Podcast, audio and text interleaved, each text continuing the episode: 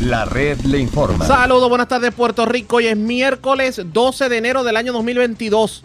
Damos inicio al resumen de noticias de mayor credibilidad en el país. Es la red le informa. Somos el noticiero estelar de la red informativa de Puerto Rico. Soy José Raúl Arriaga. Esta hora de la tarde vamos a pasar revista sobre lo más importante acontecido. Lo hacemos a través de las emisoras que forman parte de la red, que son Cumbre, Éxitos 1530, X61, Radio Grito y Red 93.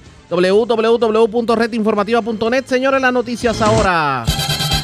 Las noticias. La red le Y estas son las informaciones más importantes en la red Le Informa para hoy, miércoles 12 de enero. En la cuerda floja, el caso contra el boxeador Juanma López. Andrea Ojeda, expareja del púgil y quien aseguró ser víctima de violencia de género por parte del boxeador, le insistió la juez en el tribunal que no desea declarar en el caso. De hecho, dijo sentirse presionada y maltratada por la fiscalía. Cobertura completa sobre el particular en esta edición. Alcalde de San Sebastián truena contra el gobierno tras incidente ocurrido en cuartel de Aguadilla, donde alegadamente se le negó ayuda a una dama simplemente porque no está vacunada. Mientras escuché esto, el esposo de la dama que anoche se atrincheró en Caguas tras violar orden ejecutiva en el aeropuerto dio positivo a COVID-19. Una felicitación de cumpleaños terminó como el Rosario de la Aurora entre el ex representante David Quiñones y el ex alcalde de Lares Roberto Pagán. Se dijeron de todo en las redes sociales. Se reitera Tomás Rivera Chatze en su pedido para que la legislatura y el ejecutivo expliquen por qué se insiste en nombrar a la esposa del portavoz del Senado Javier Aponte Dalmau como juez, cuando el propio Senado se niega a pasar revista sobre la nominación del juez Casillas al Tribunal Supremo. Complacido los gremios de la policía con resultado de reunión entre ellos y la Yaresco y la Junta de Control Fiscal. Cargos criminales contra pareja que se llevó mercancía de almacén en Morovis. Acusan hombre de amenazar a su pareja en quebradillas. Delincuentes cuchillo en mano se llevan productos de limpieza de farmacia en Caguas. También en Caguas, en condición grave, mujer arrollada frente a la barriada Morales. Y policía arrolló un motociclista frente al cuartel de Barrio Obrero.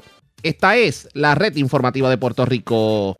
Señores, damos inicio a la edición de hoy, miércoles, del Noticiero Estelar de la red informativa de inmediato a las noticias. Tal parece que el caso por violencia doméstica en contra del boxeador Juanma López está en la cuerda floja. Y esto luego de que Andrea Ojeda, eh, Andrea Ojeda Cruz, la expareja del boxeador y quien aseguró ser víctima de violencia de género por parte de este, le insistió hoy en el tribunal a la juez Ana Cruz Vélez que no desea declarar en el caso contra el expúgil. De hecho, de hecho, estas expresiones representan un cambio radical a las previas que había hecho la PECI, como se le conoce, sobre su interés en continuar con el proceso del año pasado desde que publicó en las redes sociales unas imágenes donde ella aparece con moretones en el rostro presuntamente provocados por Juanma López.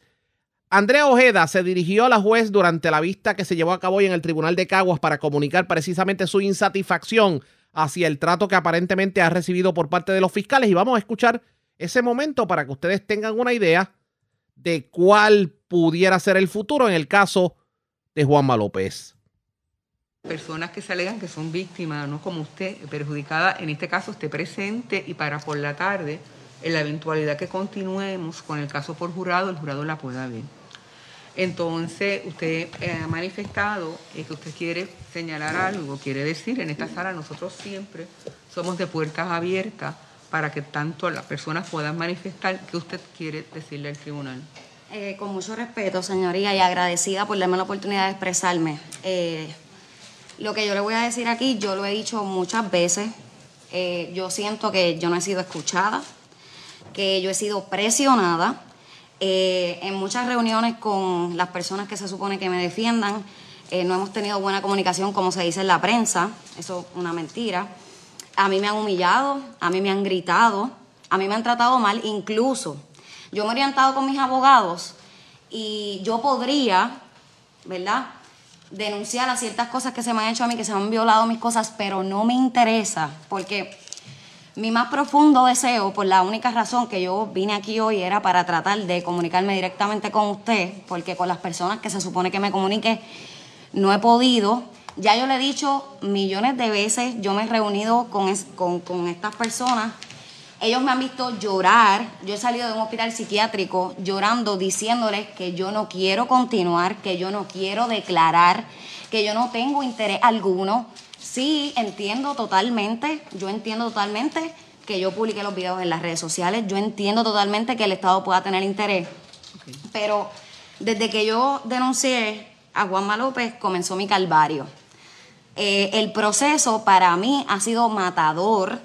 Eh, mi salud emocional se ha visto afectada al nivel que saliendo de una reunión con mi fiscal, yo terminé en el Hospital Panamericano. Eh, la vamos ansiedad. A hacer algo, vamos a hacer algo para que, ¿verdad? Porque quiero respetar su privacidad y su sentimiento. ¿Y cómo le explico esto? Yo sé que para las personas eh, el proceso acusatorio es bien difícil. Esto no es una situación fácil para nadie. Los fiscales, hay unos roles. Los fiscales tienen su rol, como los abogados de defensa tienen su rol. El juez tiene que ser una figura neutral. Los casos, eh, de, esto es una sala especializada de violencia doméstica, los casos pues tienen unas particularidades. Eh, hay un alto interés en los casos de violencia doméstica, como en todos los casos, pero eh, en- sobre todo en los casos que hay orden de protección, porque eh, se tiene que tratar de garantizar en la medida posible la seguridad de las personas. A veces los testigos no entienden eh, ¿Cómo es la dinámica? Por ejemplo, quizás a veces cuando están declarando ahí se pueden sentir, pero ¿por qué si el fiscal sabe eso? Me pregunta, ¿por qué el fiscal es así? Porque hay todas unas reglas, Lo ¿no? Y hay unas formalidades y a veces pues quizás nosotros, no es que los fiscales no sean sensibles o la defensa no sea sensible. A mí me han humillado. Por eso, pero cuando yo estoy segura y, y- y no, los fiscales son muy competentes y a veces nosotros, quizás los testigos, y, ese es el mensaje que le quiero dar, no estamos acostumbrados al lenguaje y a la dinámica que hay en los tribunales. A veces quizás puede parecerle a una persona que no está acostumbrado como usted a estar en los tribunales, que se está hablando fuerte o cualquier otra situación, pero que no es el propósito. Yo lo que voy a hacer es... Con todo el respeto, señoría, no estoy confundiendo nada porque tal vez los fiscales están acostumbrados a casos, tal vez no tengan la sensibilidad, no tengan tacto, pero hay una línea delegada, yo sé lo que es respeto. A mí se me ha faltado el respeto, a mí se me ha alzado la voz, a mí se me ha humillado. Y yo siento, ahora mismo yo le puedo decir con todo el respeto, que el sistema me ha maltratado más que Juanma López. No, no, A mí ya se me olvidó todo lo que me hizo Juanma López por todo lo que me han hecho vivir en esta oficina y eso no sale en la prensa. Pero vamos ya yo le algo, dije a la fiscal que yo no quiero declarar. Ok, pero ya yo lo escuché. Y es mi deseo. Y, y, y- y- y- y vamos a hacer algo. Yo voy a dar un pequeño receso Ok. para que usted, y lo que quiero es que usted se sienta bien, que usted se sienta cómoda, eh, que usted no se sienta presionada. Me siento totalmente presionada. Cualquier determinación que usted tiene. que Incluso tenga me dijeron que si no venía me podían arrestar. Bueno, me presionan a, ese, a esos no, niveles. No, no la están, vamos a aclarar algo, no la están presionando porque fue esta juez que dio la orden que todos los testigos están. Es estándar. En todos los casos, los testigos, cuando hay una citación del tribunal, tienen que comparecer. Y cualquier mujer también he visto Porque- casos anteriores donde declaran, donde también me ponen una orden y igual la pueden quitar y a mí es la única persona que me obliga. Literalmente la fiscal me dijo, tú no puedes quitarte, tú tienes que ir. Pero eso no este está- no es el momento Ok, de pero- quitarte. eso obli- me están obligando, me están pero, presionando. pero, por favor escúcheme, porque yo quiero ayudarla. Porque esa Eso es lo que quiero, ayuda de alguien porque nadie me ayuda a mí. Ser justa con todo el mundo, con el acusado, con los abogados, con el fiscal, con todo el mundo. El proceso a veces no es fácil. Hay un caso que es Pueblo versus Castellón, que hay unos Que requisitos, no me hay interesa una porque no quiero seguir con la persona. Por eso, pero los fiscales tienen unas facultades y, y- tienen unas preocupaciones que yo no voy a entrar en este momento. Yo lo que voy a dar es un receso para que ustedes puedan hablar, para que ustedes puedan discutir eh, con calma el asunto, eh, se pueda ponderar, porque hay, hay situaciones que hay que verlas con calma. Pero yo lo que quiero es el mensaje que yo le quiero, eh, Andrea, Victoria. Sí, usted está aquí porque es una orden del tribunal. Porque las personas tienen que comparecer a los procesos. Ahora mismo hay un jurado que por la tarde está, eh, estamos... Y eh, por eso estoy aquí, porque aunque hay, hay leyes que no comprendo, las respeto. por eso. Y vine a dar la y cara y a ser responsable. No fue interés eh, de los señores fiscales que no se sienta presionado por eso. Pero sí, yo creo en el espacio para que usted pueda hablar con los fiscales con calma, ponderar la situación. Pero lo importante es que usted sepa que todo el mundo aquí se escucha y tenemos todo el tiempo del mundo para hacer justicia y que usted se sienta tranquila. Así que vamos a recesar. Gracias. ¿Ah? En este caso. Fuerte las declaraciones de la Pequi frente a la jueza Ana Cruz Vélez. Ella dice, y citamos, se me ha humillado, el sistema me ha maltratado más que a Juanma López. Ya se me olvidó todo lo que me hizo Juanma, ya les dije al fiscal que no quiero declarar y es mi deseo. Parece que este caso está en la cuerda floja. Pero, ¿qué ocurrió después de estas explosivas declaraciones de la persona que acusó a Juanma López de violencia de género. La vamos a escuchar en estos momentos, pero antes hacemos lo siguiente. Presentamos las condiciones del tiempo para hoy. Para hoy miércoles, el patrón continuará con una mezcla de sol y nubosidad pasajera a través de las islas y aguas locales. La actividad de la tarde será posible, pero deberá estar enfocada principalmente sobre sectores del centro, interior y noroeste de Puerto Rico dirigidos por los vientos locales mientras se tornan más del este-sureste, tarde esta tarde. Periodos de lluvia moderada a localmente fuerte pudieran resultar en acumulaciones menores de agua en carreteras y áreas de poco drenaje. Los navegantes pueden esperar vientos tornándose del este-noreste entre 10 a 15 nudos y oleaje entre 3 y 6 pies debido a oleaje por vientos hoy, por consiguiente, los operadores de embarcaciones pequeñas deberán continuar ejerciendo precaución, especialmente sobre las aguas mar afuera del Atlántico. Para los bañistas, las condiciones de corrientes marinas continuarán peligrosas a través de la mayoría de las playas orientadas hacia el norte de Puerto Rico, donde existe un riesgo alto de corrientes marinas, y un riesgo moderado de corrientes marinas para algunas playas orientadas hacia el este y sureste, incluyendo a Culebra y Vieques. La red le informa. Señores, regresamos a la red le informa, el noticiero estelar de la red informativa. Gracias por compartir con nosotros. Vamos a continuar escuchando lo ocurrido en la sala de la juez Ana Cruz Vélez. Esto luego de que Andrea Ojeda Cruz, la expareja de Juanma López, y quien aseguró ser víctima de violencia de género por parte de este, le dijo a la jueza que no desea declarar en el caso contra el púgil y que se siente presionada y amenazada por la fiscalía. Vamos a continuar escuchando que el Ministerio Público, la Fiscalía de Cagua especialmente, específicamente en este caso, ha sido sumamente diligente en presentar este caso desde regla 6. A las víctimas el Departamento de Justicia le provee todo tipo de servicios y en este caso más, para que las víctimas puedan estar bien representadas. En este caso se, ha dado con seriedad, con mucha diligencia y los procesos tienen que continuar. En este caso, los fiscales son, somos las personas que presentamos los cargos ante los tribunales. Ningún abogado de defensa tiene inherencia sobre la presentación de cargos. En ningún momento el Ministerio Público le ha faltado el respeto a las víctimas en este país, ni en este caso. Esa no es la intención del Ministerio Público. El Ministerio Público lo que quiere es, una vez los procesos comiencen y los abogados presenten su regla 95, tener toda la documentación necesaria para que los procesos continúen. No ha sido ni será del Departamento de Justicia faltarle respeto a una víctima de este país. Al contrario, vamos a representarla en todo momento con mucha pasión y con mucha dignidad. Algo más que Algo más ¿Me permite, me permite Claro que sí. Pues, eh, con mucho respeto me dirijo a usted.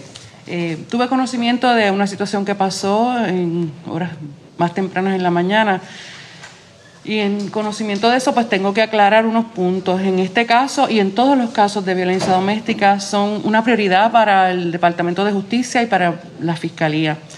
En, estos casos hay que proteger a unas víctimas y hay que proteger el derecho que tienen tanto los abogados, hay que eh, ellos hacen unos reclamos y los imputados tienen unos derechos que nosotros respetamos.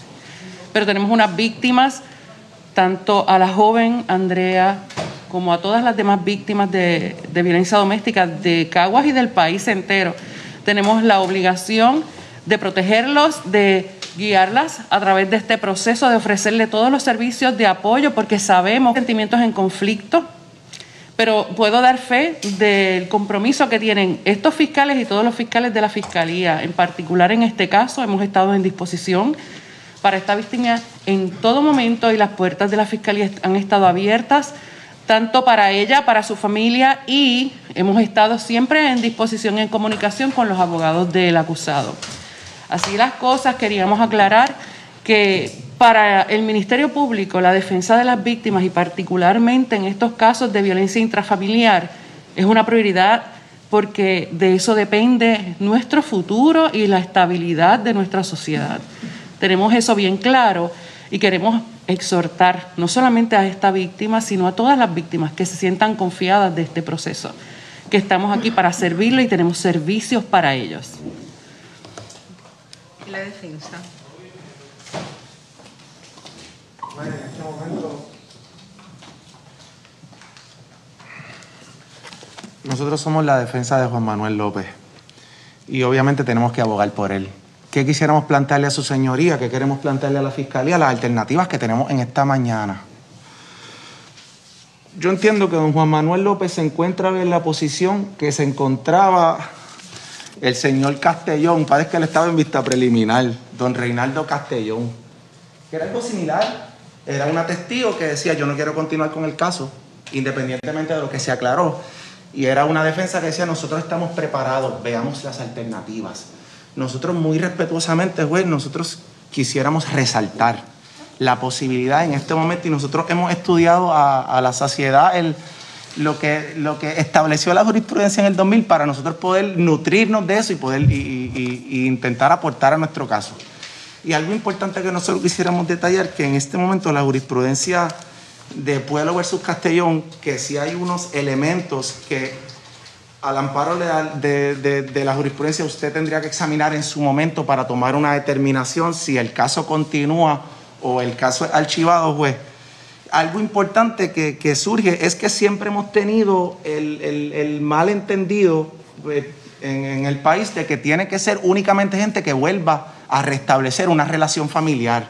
Y el pueblo versus Castellón realmente los elementos que da no necesariamente tienen que llevar a una reunificación familiar. Por eso nosotros reiteradamente y queremos levantar el argumento ante su señoría y entiende la defensa de Juan Manuel López que lo más saludable para todas las partes es que podamos llegar a un momento y celebrar una vista de Castellón. Para poner en perspectiva y que la dama perjudicada que está aquí, eh, doña Andrea, Pueblo versus Castellón es un caso del Tribunal Supremo del entonces juez presidente Hernández Denton que en algunas circunstancias particulares eh, el tribunal, si se celebra una vista donde declara la, la víctima, podría, eh, si entiende que sirve a los mejores intereses de la justicia, si la víctima no siente miedo, si es una decisión voluntaria e inteligente y otros tantos requisitos, son como cuatro requisitos, podría eh, dentro de su discreción, pues archivar el caso bajo la regla 247 Lo que está diciendo el señor abogado es que no se necesita eh, que la persona, eh, la víctima, tenga una decisión de volver con esa persona, que pueden estar separados, pero hay unos requisitos generalmente, y aunque el caso no, no los establece, sí los tribunales, entre los requisitos que impone es que las personas que esté solicitando esa vista de Castellón, en este caso la defensa, mande a la persona acusada o al imputado si fuera vista preliminar a coger unos cursos. No los cursos que está cogiendo, porque él está cogiendo ahora mismo cursos de alternativa psicoeducativa. Porque es bien importante que usted sepa que mientras está el proceso, sí se le ha puesto como condición que él ha cogido unos cursos. Me dicen que haya cogido 10 o 15 clases aproximadamente.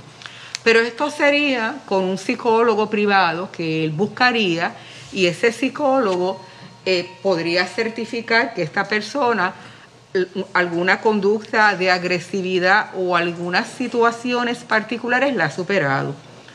También es importante hacer constar que los cursos que él está cogiendo aparte por imposición del tribunal de alternativas psicoeducativas, porque los tribunales los casos de violencia doméstica siempre los monitorea. Los casos de violencia doméstica, por ejemplo, él coge terapia, está cogiendo terapia, son unas terapias que son para reeducar, para una conducta de agresividad, una conducta, unos patrones aprendidos eh, incorrectamente, la persona se pueda reeducar para que la persona pueda aprender a respetar, a tratar con equidad a la persona, a la pareja, en este caso la expareja, que es usted. Y eso es bien importante porque hay muchas cosas que tenemos que superar como sociedad y tenemos que tratar de que sea una sociedad de equidad donde las personas se respeten. Eso ya él está cogiéndolo. Esto sería también unos requisitos adicionales. Esas serían las alternativas que en Cámara me, informaron eh, los abogados que desearían. Esta juez y adelanta le dice que eso es una alternativa que siempre pueden solicitar. Pero nosotros necesitamos espacio, tiempo, porque para mí es muy importante su posición.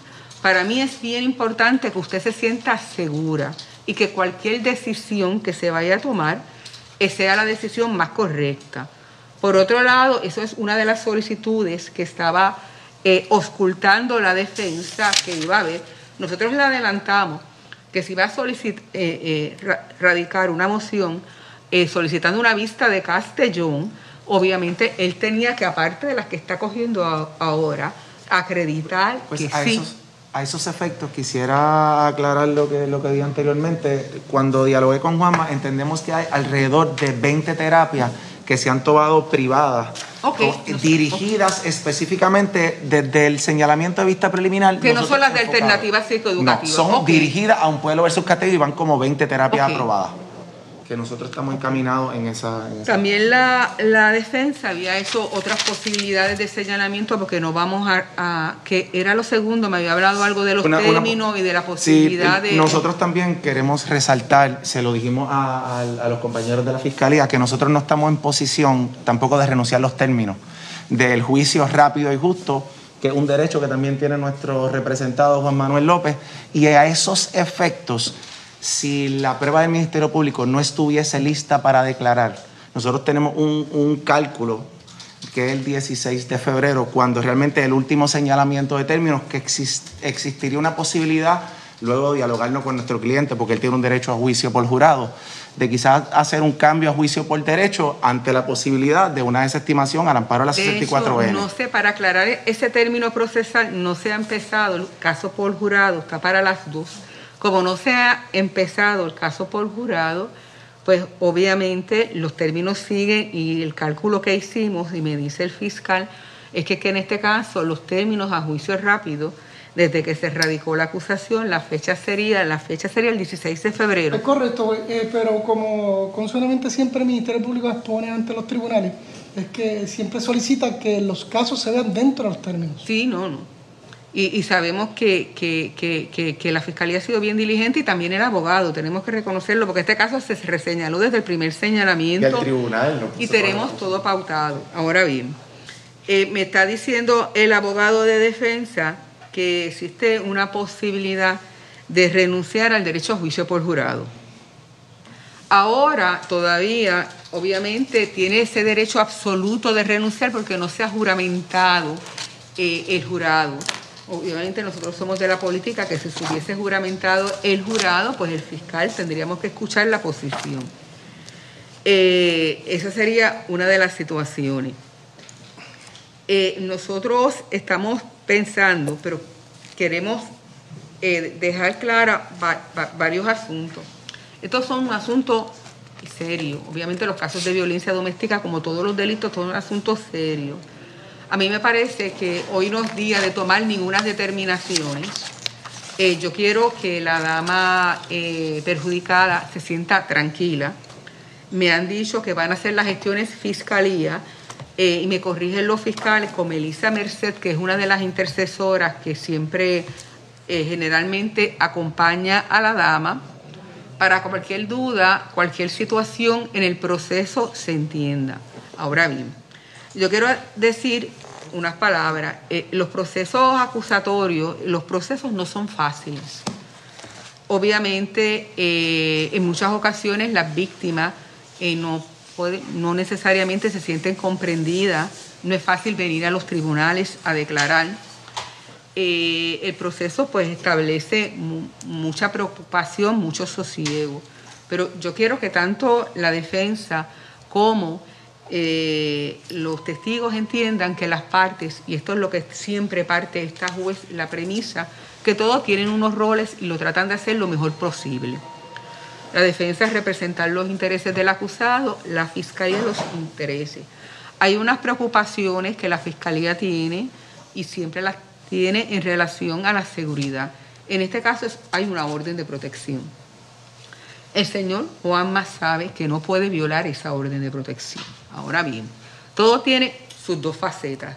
También, aunque la orden de protección es contra él, la señora perjudicada no debe de tratar de ninguna instancia llamarlo ni comunicarlo. Yo exhorto a las partes, vamos a darnos un tiempo. Nosotros nos vamos a espacio para ver cuál es la situación, eh, qué es lo que decide la defensa, eh, si se presenta la moción de Castellón, si se va a ver por Tribunal de Derecho, lo que sea, se le da espacio a la dama.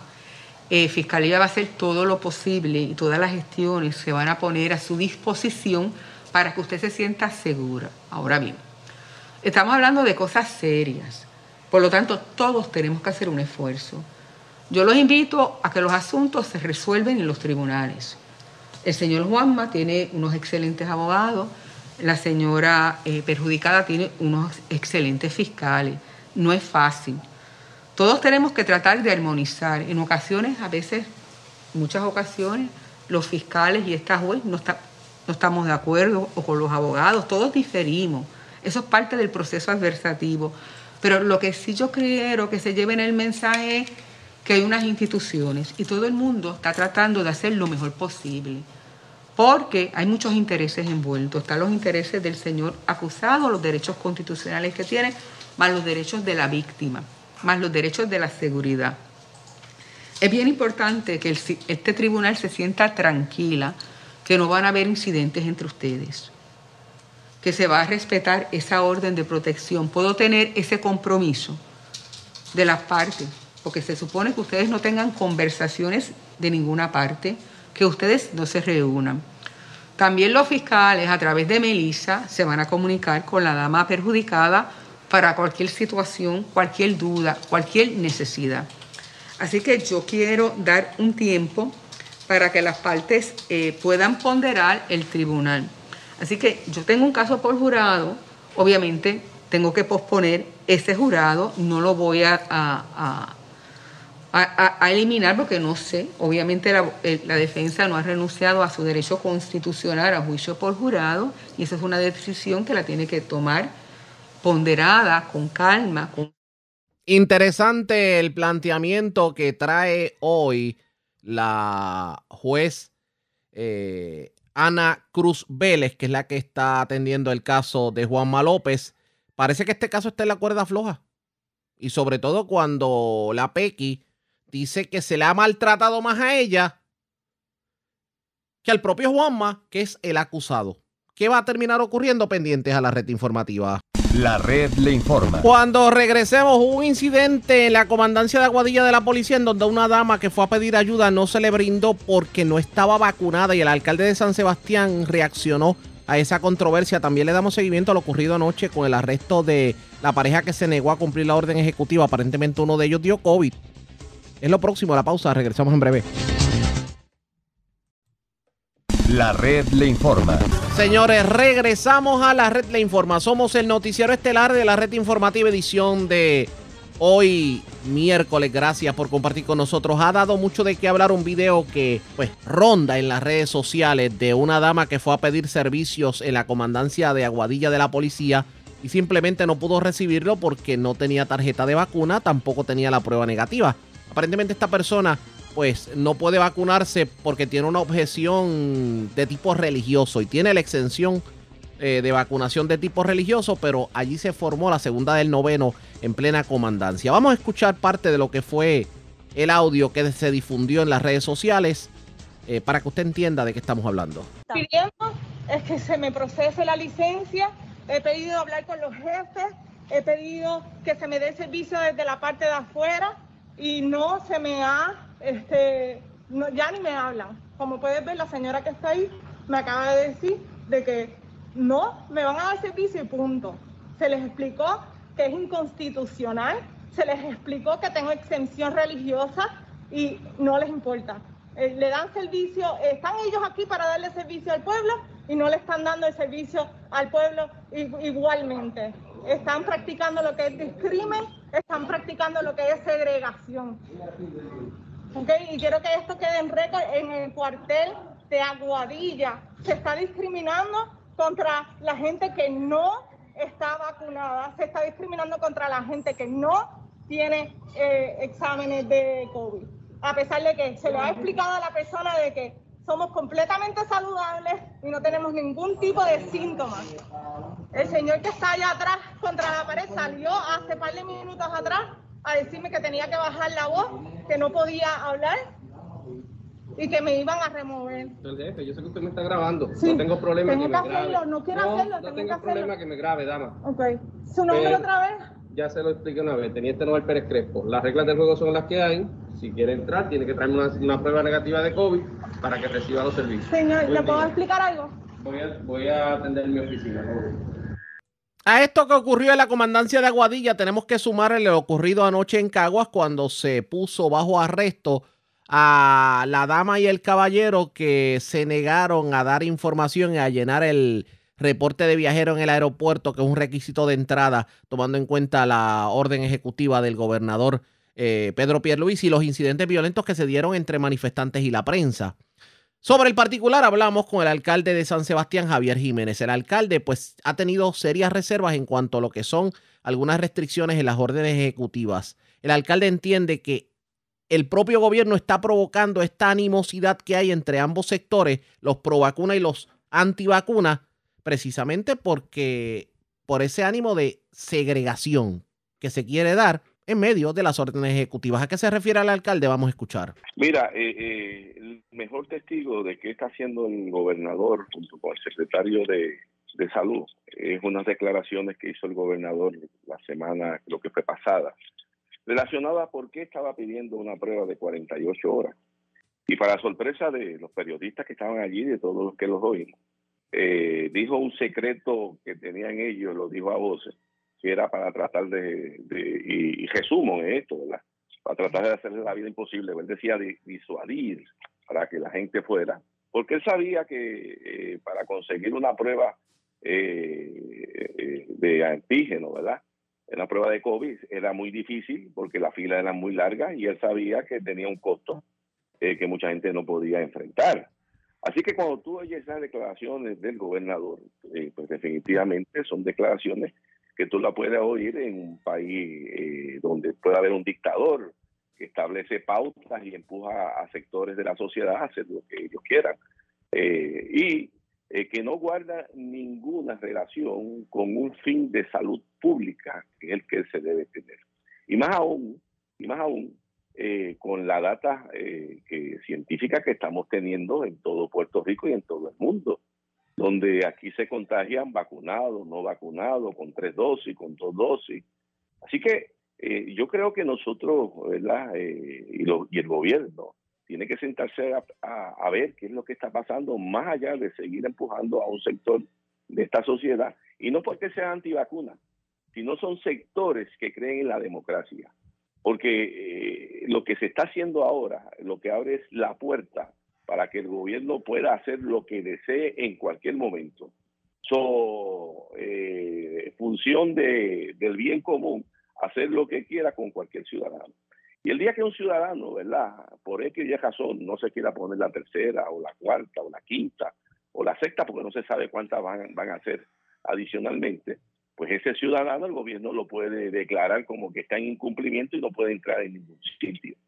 Eh, y entonces usted cuando vaya entonces a exigir sus derechos ya no va a ser demasiado tarde. Así que esto se trata de derechos, esto se trata que están empujando a un sector de nuestra so- sociedad en forma indiscriminada, en forma irracional, y ya hay mucha gente eh, que está resintiendo grandemente eh, este eh, empuje del gobierno contra este sector y la reacción natural es de indignación, la reacción natural es una reacción más fuerte de lo que se puede esperar. Así que si algo refleja lo de esta señora, que tuvo su falla en el sentido de que ella tenía que ir a esa citación del tribunal, ¿verdad? porque es una citación que hace el tribunal para una denuncia que está haciendo el gobierno, pero si algo el gobierno está logrando es crear una animosidad muy lamentable y como tú decías, Ariaga, lo estoy diciendo desde hace bastante tiempo. Sí, lo estaba advirtiendo definitivamente y me, y me parece que cayó para muchos dentro del gobierno en oído sordo. Y el problema es que esto es como la bola de nieve, que la bola de nieve sigue creciendo y creciendo y creciendo y va a llegar un momento en que esto se va a volver incontrolable. Yo creo que la pregunta que amerita a esta hora de la mañana es la siguiente. ¿Qué se puede hacer? Ya que, como dicen por ahí, ya que todo se está dando, ¿qué podemos hacer como pueblo o qué debe hacer el gobierno para evitar que la bola de nieve siga creciendo? Bueno, el gobierno tiene la alternativa y específicamente el gobernador, ¿verdad? Eh, y es eh, dejar de seguir atropellando a un sector de este país porque exija sus derechos constitucionales. Mira, Ariaga, hemos llegado a un punto que el gobernador se cree dueño de cada uno de nuestros cuerpos, no solamente de los nuestros, sino la de nuestros hijos, estableciendo obligatoriamente qué tú tienes que hacer con un hijo tuyo, si lo vacuna o no lo vacuna, o con tu cuerpo, si te quiere vacunar o no quiere vacunarte, o quiere seguir algún tratamiento eh, natural, lo que tú quieras hacer. Eh, y, y, esto es bien, bien peligroso para los procesos democráticos. ¿Cómo tú me vas a decir eh, que a un niño tú le vas a privar de educación, eh, so pena que se vacune o no se vacune, cuando la data científica establece que básicamente el porciento de mortalidad en niños de 0 a 19 años, básicamente cero. Eh, y el riesgo que se tiene, ¿verdad? Eh, de contraer COVID, pues mira, es un riesgo que corre toda la población, pero con el atenuante de que ese sistema inmunológico es más resistente que un sistema inmunológico de una persona mayor. Y más aún cuando tú ves las datas que da el gobierno. Por ejemplo, hoy mismo eh, las personas que fallecen, básicamente personas mayores, cuando tú buscas la data de personas anteriormente que fallecen, pues personas mayores, eh, que lo que te indica es que esta pandemia eh, hay que evaluar la forma como se está atendiendo y enfatizar en los sectores más vulnerables que tenemos y dejar de seguir atropellando eh, en forma ilógica sectores de este país solamente porque entienden eh, que quieren para su cuerpo algo diferente para el tratamiento. Y más aún cuando el mismo secretario de salud hace meses atrás y otros científicos a nivel del mundo han establecido que ya la inmunidad de rebaño no se consigue. ¿verdad? Y entonces, ¿y por qué digo esto? Porque si hubiera habido ese planteamiento como se hizo al principio, pues entonces nosotros teníamos que empujar para que hubiera una gran cantidad de personas que se vacunaran para conseguir ya la eliminación del virus. Pero ya eso no se consigue, esa inmunidad de rebaño toda vez que comenzaron los virus a, mutar. Y cuando mutan virus, pues ya básicamente esa inmunidad de rebaño no se consigue. Así que cuando tú ves todas estas políticas ilógicas, atropelladoras del gobierno, definitivamente están incidiendo en una frustración grande de un sector grande de estos pueblos. Yo no sé si Jackie vio un video que, estaba circulando sobre el cuartel de, la claro que sí. Y estaba pidiendo, y estaba pidiendo hasta que la atendieran afuera, ni eso. Y yo no sé si tú viste que él básicamente le establece ese ni le escucha, le da la espalda y sigue caminando. Cuando ella le dice, perder pan, se fue. El alcalde siempre ha sido crítico de la forma en que el gobierno ha estado trabajando lo que tiene que ver con la pandemia porque entiende que hay que respetar el derecho de aquellos que tal vez no quieran vacunarse y que eh, resulta, digamos, un acto que raya en lo dictatorial el que simplemente se le diga a la gente que no puede ir a un supermercado, no puede ir a un centro comercial y no puede recibir servicios de gobierno, simplemente porque no pueda vacunarse, porque no necesariamente todos los que no se vacunan es porque no quieren hacerlo, tal vez algunos es porque no pueden hacerlo, además de que también hay unas situaciones religiosas que le impiden a otras personas vacunarse. Me parece que esta controversia pique y se extiende, vamos a ver en qué termina todo, pendientes a la red informativa. La red le informa. Señores, vamos a una pausa y cuando regresemos las noticias del ámbito policíaco más importantes acontecidas entre las que tenemos que destacar, radicaron cargos criminales contra un sexagenario, aparentemente por violencia doméstica. Parece que se pasaba amenazando a su expareja a través de mensajes de WhatsApp. Además, señores, esto dio mucho de qué hablar, porque vivos de milagro se encuentran varios menores que se encontraban cerca a la escuela Rafael Cordero de Cataño y de buenas a primeras, de momento tirotearon hacia el área donde se encontraban los menores. Afortunadamente, las heridas no, no llegaron a mucho, pero estuvieron a punto de perder la vida. Además, en Aguada arrestaron a un joven, aparentemente fue intervenido en la carretera número 2. Lo intervinieron por tintes y le encontraron droga, pero parece que se resistió al arresto. Y más. Luego de la pausa, aquí en la red le informa. Regresamos en breve.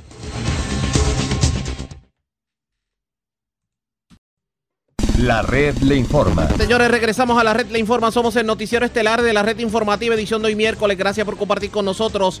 Vamos a noticias del ámbito policiaco. Comenzamos en la zona metropolitana porque vivos de milagro se encuentran dos adolescentes que fueron tiroteados mientras se encontraban cerca de una escuela en Cataño. Además, la policía logró recuperar dos vehículos que, amigos tolajenos, se los habían llevado tipo kayaking en hechos separados ocurridos en Vega Baja y otro en la zona metropolitana. La información la tiene Mayra ya, oficial de prensa de la policía en Bayamón. Saludos, buenas tardes. Sí, buenas tardes. La información que tenemos es que agentes adscritos al distrito de Cataño investigaron en horas de la noche de ayer una agresión grave en hechos ocurridos en la marginal 165 cerca de la escuela Rafael Cordero en Cataño.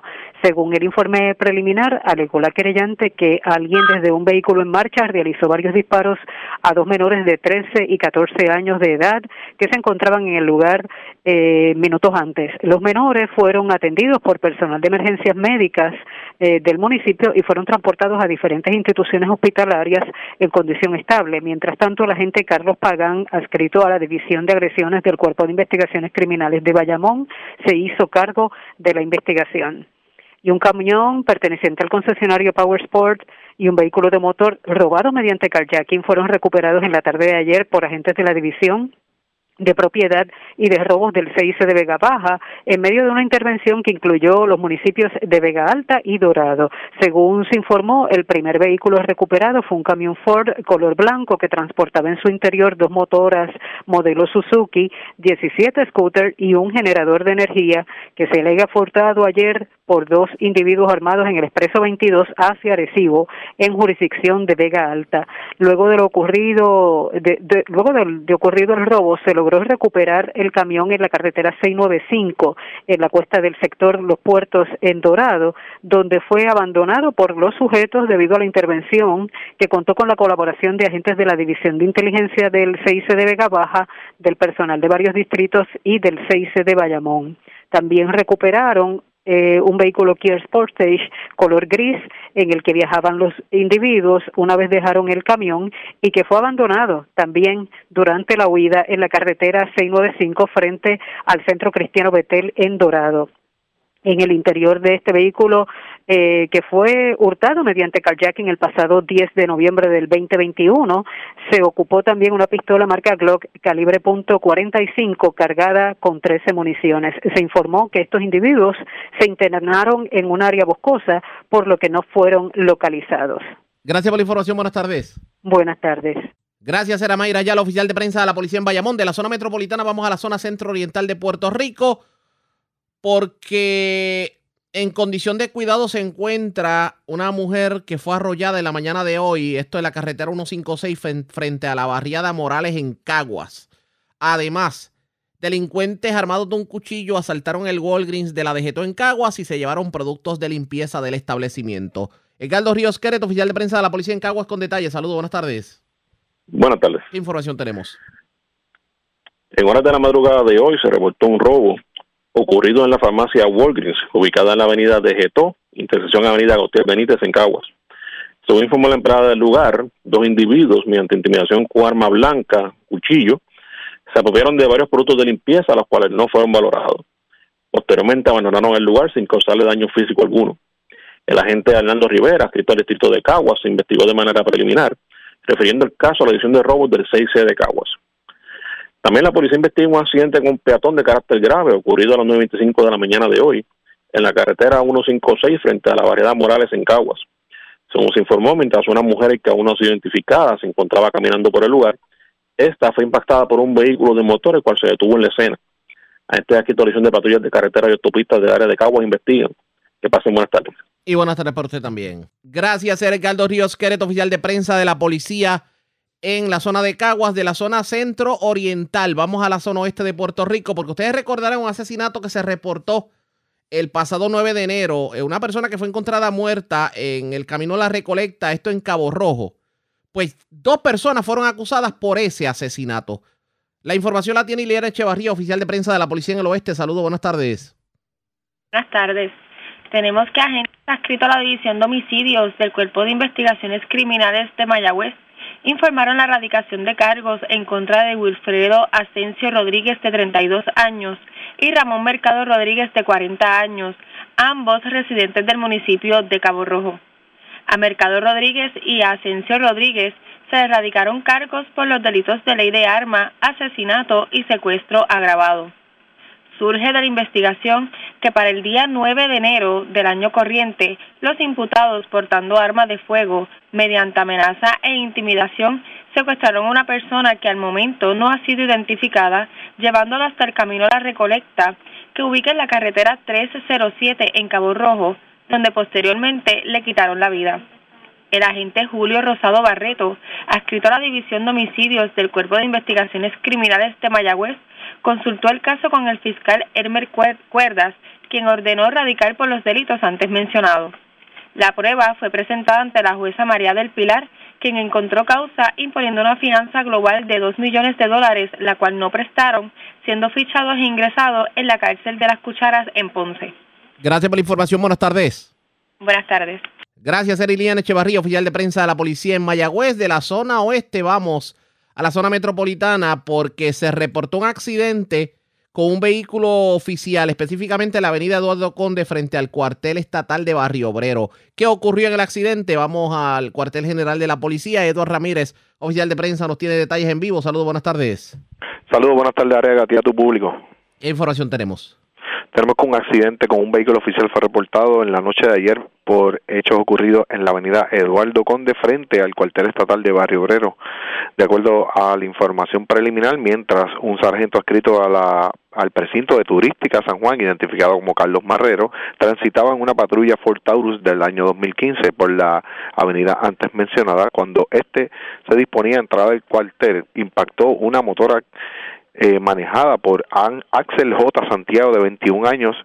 Las circunstancias de estos hechos se encuentran bajo investigación. En este accidente resultó con heridas leves el joven y fue transportado en un vehículo privado al Centro de Diagnóstico y Tratamiento Belaval, siendo atendido por la doctora Cruz, describiendo su condición como estable. Cabe destacar que la motora involucrada en este accidente, una Yamaha de color negro, se encontraba de provista de tablilla, no poseía marbete y el joven no estaba autorizado a conducir vehículo de motor en las vías públicas, o sea, no, no tenía licencia de conducir. En este caso, los agentes del presidente de Barrio Obrero investigaron el caso preliminarmente. Gracias por la información, buenas tardes. Buenas tardes. Gracias, era Eduardo Ramírez, oficial de prensa de la policía en el cuartel general de la zona metropolitana. Vamos al norte de Puerto Rico porque, señores, se erradicaron cargos criminales contra una pareja. Aparentemente, esta pareja entró a un almacén en el barrio Morovi Sur, sector Jobos, y se llevaron mercancía del almacén valorada en dos mil dólares. La dama fue arrestada, el caballero tiene una orden de arresto en su contra. Además, también se erradicaron cargos criminales contra un hombre que se alega amenazaba en mensajes de WhatsApp a su pareja. Esto ocurrió en Quebradillas. La información la tiene Mayra Ortiz, oficial de prensa de la Policía en Arecibo. Saludos, buenas tardes. Buenas tardes. ¿Qué información tenemos? El agente Ernesto Acuña de la División de Propiedad del Área de Arecibo, bajo la supervisión de los sargentos Ángel Pérez y Dionisio Mercado, y en unión al fiscal Luis Vega de la Fiscalía de Arecibo, radicaron cargo por apropiación ilegal, escalamiento y daño contra Arelis Rolón Cabrera, de 27 años, residente del pueblo de Manatí, y Yaer Román Soto, de 41 años, y residente del pueblo de Morovi.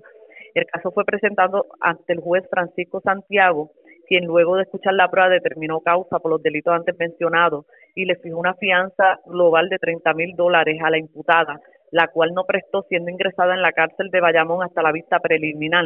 Además, le fijó una fianza de 30 mil dólares al imputado y ordenó su arresto, ya que éste no compadeció al tribunal. Para la fecha del 7 de enero del año en curso, en horas de la mañana, se reportó un escalamiento en el barrio Morovis Sur, sector Jobos, en el pueblo de Morovis, donde los imputados alegadamente rompieron un cristal del almacén y se apropiaron de mercancía valorada en 2.761 dólares y el agente Elías Cartagena del distrito de Morovis logró el arresto de la pareja y le ocupó un vehículo Mitsubishi Montero. También el agente Edwin Rivera de la División de Violencia Doméstica del área de Recibo, bajo la supervisión de la sargento Jessica Pérez, y en unión al fiscal, a la fiscal Luciana Sánchez de la Fiscalía de Recibo radicaron cargo por violencia doméstica, agresión contra José Colón García, de 67 años y residente del pueblo de Quebradilla. El caso fue presentado ante el juez Rafael Lugo, quien luego de escuchar la prueba determinó causa por el delito antes mencionado y le fijó una fianza global de 8.500 dólares, la cual prestó a través de un fiador privado hasta la vista preliminar. Estos hechos fueron el 5 y el 6 de enero del año en curso, en horas de la mañana, en el pueblo de Camuy. El imputado alegadamente le envió mensajes de WhatsApp con palabras oeste a su pareja consensual. Hasta el momento, esas son las novedades que tengo en el área de Recibo. Que pasen buenas tardes. Y buenas tardes para usted también. Era Mayra Ortiz, oficial de prensa de la policía en Arecibo. Más noticias del ámbito policía con nuestra segunda hora de programación, pero antes hacemos lo siguiente. La red le informa. Vamos a una pausa, identificamos nuestra cadena de emisoras en todo Puerto Rico y regresamos con más en esta edición de hoy miércoles del noticiero estelar de la red informativa. La red le informa. Señores, iniciamos nuestra segunda hora de programación. El resumen de noticias de mayor credibilidad en el país es La red le informa. Somos el noticiero estelar de la red informativa, edición de hoy miércoles 12 de enero. Vamos a continuar pasando revista sobre lo más importante acontecido y como siempre a través de las emisoras que forman parte de la red que son Cumbre, Éxitos 1530, X61, Radio Grito y Red 93, www.redinformativa.net. Señores, las noticias ahora. Las noticias. La red le Y estas son las informaciones más importantes en la red le informa para hoy, miércoles 12 de enero. En la cuerda floja el caso contra el boxeador Juanma López. Andrea Ojeda, expareja del púgil y quien aseguró ser víctima de violencia de género por parte del boxeador, le insistió la juez en el tribunal que no desea declarar en el caso. De hecho, dijo sentirse presionada y maltratada por la fiscalía. Cobertura completa sobre el particular en esta edición. Alcalde de San Sebastián truena contra el gobierno tras incidente ocurrido en cuartel de Aguadilla, donde alegadamente se le negó ayuda a una dama simplemente porque no está vacunada. Mientras escuché esto, el esposo de la dama que anoche se atrincheró en Caguas tras violar orden ejecutiva en el aeropuerto dio positivo a COVID-19. Una felicitación de cumpleaños terminó como el Rosario de la Aurora entre el ex representante David Quiñones y el ex alcalde de Lares Roberto Pagán. Se dijeron de todo en las redes sociales. Se reitera Tomás Rivera Chatze en su pedido para que la legislatura y el ejecutivo expliquen por qué se insiste en nombrar a la esposa del portavoz del Senado Javier Aponte Dalmao como juez, cuando el propio Senado se niega a pasar revista sobre la nominación del juez Casillas al Tribunal Supremo. Complacido los gremios de la policía con resultado de reunión entre ellos y la Yaresco y la Junta de Control Fiscal. Cargos criminales contra pareja que se llevó mercancía de almacén en Morovis. Acusan hombre de amenazar a su pareja en quebradillas. Delincuentes cuchillo en mano se llevan productos de limpieza de farmacia en Caguas. También en Caguas, en condición grave, mujer arrollada frente a la barriada Morales. Y policía arrolló un motociclista frente al cuartel de Barrio Obrero. Esta es la red informativa de Puerto Rico. Bueno, señores, damos inicio a la segunda hora de programación del Noticiero Estelar de la red informativa. De inmediato a las noticias, una, digamos, un mensaje de felicitación en las redes sociales fue el detonante para senda discusión entre el ex representante Quiñones y el otro alcalde de Lares, Roberto Pagán. Y resulta que David Quiñones lo felicitó en su cumpleaños, pero la reacción del ex alcalde fue explosiva. Y vamos a leer precisamente lo que, lo que se dijeron en las redes sociales para aquellos que tal vez no lo pudieron ver. Michael David Quiñones dijo en su página de Facebook y cito, felicito al exalcalde de Lares Roberto Pagán Centeno con motivo de su cumpleaños. Saludos sobre todas las cosas, un abrazo. Le contesta el exalcalde, Saludos, Javid. ¿Qué cosas tiene la vida? Una vez alguien dijo, la política no tiene madre. Hace un par de años una persona utilizó argumentos falsos y, falsos y conspiraciones políticas. Me acusó y me llegó al Departamento de Justicia y llegó al extremo de decir públicamente, yo lo quiero con el mameruco naranja junto a su familia. Al parecer a esa persona se le olvidan las cosas muy rápido, pero a mí no. Ahora, como esa persona vuelve a tener aspiraciones políticas, me felicita en mi cumpleaños y lo agradezco. Avid, perdono tus errores, engaños e injusticias. Las cosas pudieron ser diferentes, lo siento. Sin embargo, no entras en mi reino y te aseguro que tampoco en el de muchos lareños. Te conocemos muy bien. Eso fue lo que dijo Roberto Pagán. Pero la contestación de David Quiñones no se hizo esperar y esto fue lo que le escribió David Quiñones y lo voy a leer directamente del Facebook. Saludos Roberto Pagán Centeno. En el día de hoy decidí desearle feliz día de cumpleaños porque me salió del corazón. Usted me contesta como el cristiano que es y como entiende y lo respeto. Lo del mameluco, cuando único lo había escuchado era cuando la oposición atacaba sin piedad a Pedro Rosselló. Créame, he tratado que el deseo de toda nuestra gente se haga realidad, de que todos rememos en la misma dirección y la tiradera política sea cosa del pasado. Lamento mucho su ataque público porque interno ya me tenía acostumbrado. Por otra parte, nunca he deseado entrar en su reino. Mi reino más anhelado es el de nuestro Dios. Me reitero en mis buenos deseos para usted mi corazón está limpio y mi conciencia también. Dios le bendiga a Quiñones. Caliente la situación, pues hoy tuvo la oportunidad Quiñones de, de, desahogarse con Julia Bello de Radio Grito, la red informativa en el noroeste. El exalcalde de Lares, Roberto Pagán, estaría hablando con Julia en el día de mañana. Pero ¿qué dijo David Quiñones hoy sobre la controversia? Vamos a escuchar. Pero en el día de ayer yo felicité a varias personas que cumplían años y entre ellas felicité a nuestro exalcalde y lo que dice mi mensaje es que quería felicitar eh, al exalcalde de Lares, eh, Roberto Pagán Centeno, en su cumpleaños. Mucha salud, sobre todo, un abrazo. Eso fue lo que yo escribí, puse su foto, eh, la foto oficial que él tenía como alcalde. obviamente, Julia, lo hago porque me salió del corazón, sencillamente, porque cada vez que inicia un año nuevo, usted lo que desea es que las cosas cambien, es que las cosas eh, prosperen para bien, ¿verdad? Eh, y como te dije, eh, anhelamos todos, según anhelamos ni una bala al aire, anhelamos que no haya controversias y dimes y diretes y las peleas que pasaron en el pasado, pues obviamente aprender de ellas, de que no dejaron nada bueno. el electorado, yo soy militante de un partido en el cual estoy en la calle y la gente, el electorado no quiere controversia, no quiere pelea entre su liderato. Y yo respondo siempre a la gente. Yo eh, obviamente tengo que actuar de acuerdo a, lo que la gente espera, ¿verdad? Así que yo eh, me reitero en el día de hoy deseándole eh, mi felicitación al alcalde, al exalcalde Robert Pagán. Espérate un momentito. Espérate un momentito. En mi programa, en la hora del grito, tú le estás deseando felicitaciones de cumpleaños a Roberto Pagán, después de lo que yo leí en, la, en las redes sociales. Sí, yo me reitero eh, eh, mis buenos deseos para él, de salud y prosperidad para él y para su familia y para todos los que nos están escuchando, igual que para usted. Tú eres eh, cristiano, tú eres cristiano, Avi.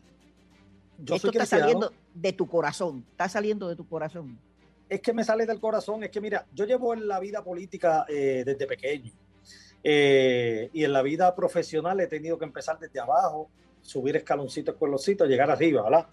He estado arriba y me he caído de estando arriba y he caído al suelo y vuelvo y me levanto, como, ¿verdad? ¿verdad? Como, como debe de ser. Eh, en las relaciones interpersonales ocurren muchas cosas. Ocurre, ha ocurrido con mi mamá que en paz descanse, ocurre con mis hermanos. Tenemos a veces algunas controversias, pero nos seguimos amando. Es que tenemos diferentes eh, tipos de visión o opinión. Eh, vemos las cosas de diferentes maneras. Igual pasa en la política. En la política, todo el que entra, entra con el buen deseo de servir y ayudar. Eh, algunos se desvían, como lo hemos visto, y tienen consecuencias. Eh, algunos, eh, ¿verdad? Se, se, se, agencian tanto de las cosas que están viviendo en la política que, que al tiempo creen que el gobierno va a ser de ellos. pero la realidad es que yo he aprendido que las controversias políticas no tienen que ver nada en lo personal. Eh, y yo estuve en la Cámara de Representantes y yo tuve debate fuerte con gente del Partido Popular y después estábamos tomándonos un café juntos porque tenemos diferente opinión sobre algún tema pero no quiere decir que por eso yo voy eh, a dejar de hablarle a los compañeros de la Cámara. En este caso yo trabajo en una agencia de gobierno, una corporación pública. Eh, yo he tenido, porque yo, yo, ¿verdad? Ahora ocupo posiciones de liderato hace mucho tiempo, yo eh, estoy a cargo de muchos empleados, he tenido diferencias con algunos en ocasiones, pero no quiere decir que dejé de hablarles por gesto de vida y que no puedo interactuar con ellos. así que yo estoy acostumbrado a ¿verdad? pasar páginas. Y como te decía, cuando entra un nuevo año, pues usted lo que espera es que las cosas eh, prosperen, que prosperen eh, a nivel personal, a nivel profesional, en este caso a nivel político. Eh, y yo creo que todos los que militamos en el PNP, todos incluyéndome a mí, tenemos el gran deseo de ver nuevamente el PNP unido. Y el PNP es una institución, ¿verdad? Una institución que pertenece a la gente, que se hizo con dos propósitos fundamentales, que fue lograr la igualdad para los puertorriqueños a través de, del ideal que representamos, que es la estadidad, eh, y hacerle justicia social a nuestra gente, a la gente más vulnerable. Y por eso yo decidí participar e integrarme al PNP desde muy joven. Eh, a pesar de que mi papá no era del, del, partido, eh, mi mamá sí, pero obviamente yo leí las definiciones, estudié los partidos y yo decidí integrar al PNP. Ahora, eh, usted sabe que yo fui representante y yo le servía a todos por igual. O sea, yo no, yo no, el que entraba a mi oficina sabe que allí nunca, nunca en la vida se le preguntó de qué partido era, de qué religión, ni mucho menos. Así que, nada, volviendo a la, su pregunta, ¿por qué surge esto? Pues por mi buen, ¿verdad? Yo me salió del corazón desearle un feliz cumpleaños. Eh, yo participé ¿Tú te esperaba, ¿Tú te esperabas esta respuesta? Pues tengo que decirte que no, porque yo participé de una reunión del presidente del partido hace unos meses atrás, donde eh, eh, el exalcalde estuvo, y hasta una foto nos sacamos todos, ¿verdad? Mandándonos señal a nuestra gente. ¿Cuándo eso fue eso? Fue, eso fue, eso fue a, después de verano, eso fue como para septiembre, por ahí, octubre. Del 2021. del 2021. Eh, septiembre por ahí, que vino, estaba, eh, estaba Quiquito Meléndez, estaba Rodríguez Aguiló. Eh, allí nos sacamos una foto que la vio mucha gente porque la pusimos en las redes sociales. todos echados de brazos, estaba José, estaba Robert, estaba yo, estaban los representantes que ya le mencioné. Y eso lo hacíamos, digo, yo lo hice, ¿verdad? Con el buen deseo de enviarle un mensaje a nuestra gente, oye, ya la página pasó, estamos otra vez aquí, vamos a trabajar duro, no importa quién sea el candidato, para que el PNP vuelva a retomar la alcaldía del área y vuelva al progreso de nuestro pueblo.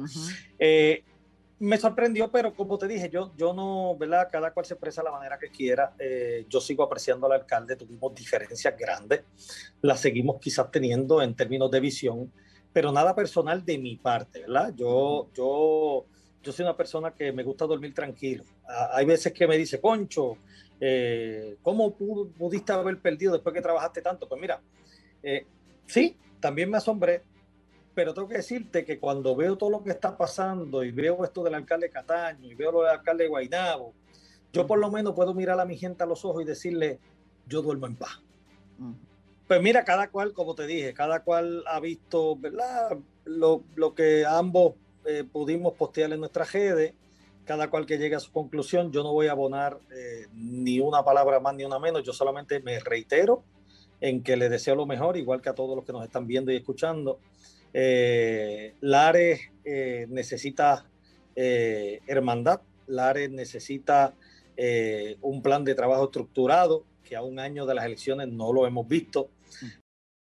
El PNP necesita enfocarse en eso. Ahora mismo hay jefes de dependencia que ni siquiera el alcalde sabe que están maltratando empleados. Estas fueron las declaraciones de David Quiñones, así que parece que la política de Lares está bastante caliente. A esto definitivamente le vamos a dar seguimiento ustedes pendientes a la red informativa. Presentamos las condiciones del tiempo para hoy. Para hoy miércoles, el patrón continuará con una mezcla de sol y nubosidad pasajera a través de las islas y aguas locales. La actividad de la tarde será posible, pero deberá estar enfocada principalmente sobre sectores del centro, interior y noroeste de Puerto Rico dirigidos por los vientos locales mientras se tornan más del este-sureste. Tarde esta tarde, Periodos de lluvia moderada a localmente fuerte pudieran resultar en acumulaciones menores de agua en carreteras y áreas de poco drenaje. los navegantes pueden esperar vientos tornándose del este-noreste entre 10 a 15 nudos y oleaje entre 3 y 6 pies debido a oleaje por vientos hoy. Por consiguiente, los operadores de embarcaciones pequeñas deberán continuar ejerciendo precaución, especialmente sobre las aguas mar afuera del Atlántico. Para los bañistas, las condiciones de corrientes marinas continuarán peligrosas a través de la mayoría de las playas orientadas hacia el norte de Puerto Rico, donde existe un riesgo alto de corrientes marinas, y un riesgo moderado de corrientes marinas para algunas playas orientadas hacia el este y sureste, incluyendo a Culebra y Vieques. La red le informa.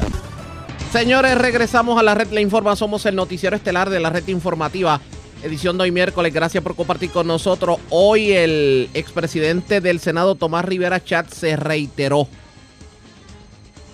en el llamado que le hizo al gobernador Pedro Pierluisi y al portavoz de la mayoría popular en el Senado, Javier Aponte Dalmau, de que expliquen si hubo algún tipo de negociación entre, entre Ejecutivo y Legislativo sobre los nombramientos de jueces, tomando en consideración que una de las nominadas es nada más y nada menos que la esposa de Javier Aponte Dalmau, la juez María José Tabastos Sanglade. Vamos a escuchar lo que dijo en entrevista con Denis Pérez de Noticias. Esta fue la explicación que dio Tomás Rivera Chats. Senador, eh, le, le, llamo porque eh, usted ha hecho unas denuncias que a mí me, resultan que son, ¿verdad?, bastante eh, serias en el sentido de que el senador Aponte Dalmau ha estado negociando eh, el nombramiento de su compañera a la judicatura, cosa que él ha negado. Él ha dicho que, que si alguien de hecho ha actuado impropiamente ha sido la la fortaleza en comunicarse con él en varias ocasiones cuando la nominada es su compañera. Eh, hábleme de eso. Bueno, Feli, mira, en primer término me parece que es importante poner en perspectiva lo siguiente. Ya va poco más de un año de este cuatrienio, el Senado de Puerto Rico, eh, dominado por el Partido Popular, le tomó más casi un año confirmar un secretario de Estado. Ha pasado más de un año, no han confirmado un secretario de Educación, no han confirmado un presidente de la Comisión Estatal de Elecciones en Propiedad y un alterno, no han confirmado un contralor, a pesar de que el gobernador ha hecho nominaciones a esos cargos. Y de igual manera, el gobernador ha hecho nombramientos para diferentes cargos a la judicatura, jueces municipales, superiores apelativos, a juntas de gobierno y otros funcionarios ¿verdad? de la rama ejecutiva que en la primera sesión no fueron atendidos, o sea, no se hizo nada, no es que fueron evaluados y rechazados, es que no se atendieron y entonces los retiraron, el gobernador lo retiró y los volvió a someter. En la segunda sesión ordinaria que terminó en noviembre del año pasado, no hicieron nada, el gobernador tuvo que volverlos a retirar y volverlos a renominar. En la sesión extraordinaria que se convocó en diciembre, eh, el Senado apenas trabajó un par de horas y no atendió nombramientos y en esta tercera sesión ordinaria, ¿verdad? Ya en este nuevo año, pues tampoco han atendido nada y tan pronto el gobernador anunció eh, la designación del juez Rodríguez Casillas para el Tribunal Supremo, el presidente del Senado y presidente del Partido Popular dijo que eso no era una prioridad. En noviembre del año pasado, la prensa de Puerto Rico confrontó al senador Javier Aponte Dalmau sobre alegaciones de que estaba cabildeando un nombramiento eh, de jueza para su señora o su compañera. eh, él negó eso evidentemente y fue más lejos. Yo que era la primera vez que escuchaba Mientras él le decía eso a la prensa, hacía unos días, su señora esposa había radicado la solicitud para juez eh, y él ha dicho ahora que los de la fortaleza lo estaban llamando para darle seguimiento a la investigación a su esposa. Por lo tanto, le mintió a Puerto Rico, le mintió a la prensa y él ha sido vocal oponiéndose, por ejemplo, al nombramiento de el juez Díaz Reverón, porque es el esposo de Wanda Vázquez.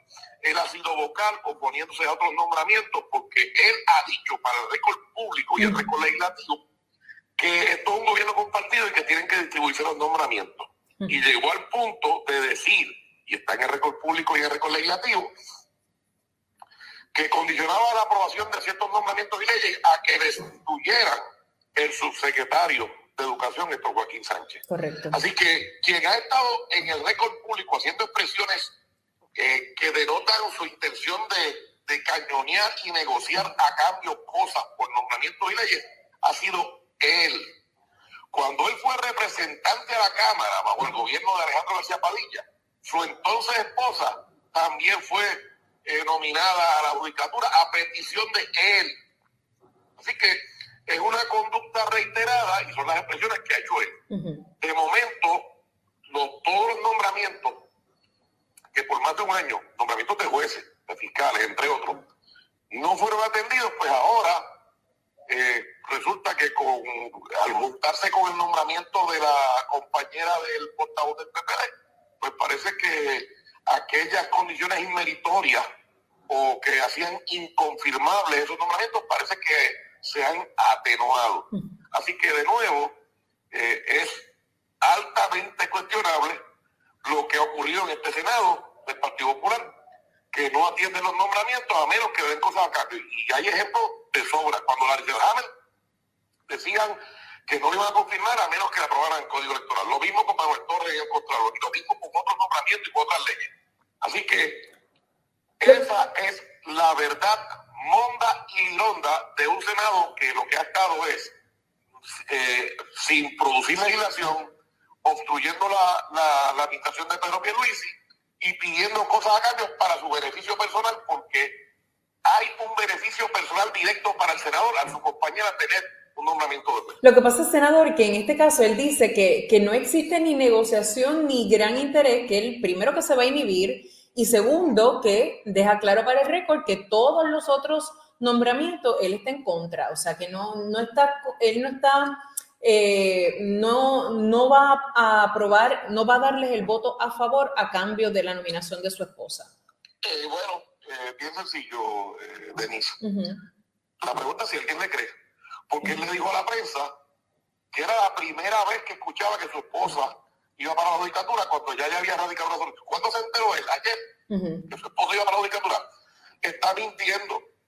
Sencillamente está mintiendo y como se trajo a la luz, a, la luz pública esto, pues ha hecho esas presiones para tratar de defenderse de las mentiras y de las negociaciones, porque todo el mundo en Puerto Rico sabe que lo negoció. Senador, le pregunto sobre lo los planteamientos que ha hecho público tanto Tatito Hernández como José Luis Dalmao, en el sentido de que no es necesario en este momento que el tribunal puede seguir operando con el número de jueces que tiene y que no hay un exceso de trabajo ahí que amerite eh, tener que nombrar a, una persona. Ese, ese, ese argumento, ¿qué, ¿qué le parece? Bueno, entonces hay que preguntarle, ¿hace falta otro juez superior? Hace falta nombrar la esposa de, de Javier Monte para que los tribunales suyan. Están, son unos politiqueros incompetentes. Esa es la verdad. Cuando, cuando nombraron a los jueces que nombraron bajo el gobierno de Alejandro García Padilla Supremo, había la misma cantidad de jueces que hay hoy. Y, y no encontraron innecesario, ¿verdad?, tener que atender eso. Al revés, nominaron personas Así que es un argumento baladí. De hecho, Denise, el juez Rodríguez Casillas, nominado al Supremo, fue nominado por Pedro Rosselló y confirmado por un Senado PNP. Fue ascendido por Sila María Calderón y confirmado por un Senado Popular. Y fue ascendido al juez de apelaciones por Luis Fortuño y confirmado por un Senado PNP. En las tres ocasiones el hoy presidente del Senado, José Luis Dalmau, votó a favor de Rodríguez Casilla. Ese es el récord y la memoria corta de los senadores del Partido Popular. Pero si, usted estuviera en, la posición de Dalmau, ¿verdad? Que usted estuvo en, ese momento. Si usted estuviera en la posición de Dalmau, que es popular, eh, yo no le nombraría ninguna al gobernador y espero el próximo cuatrienio.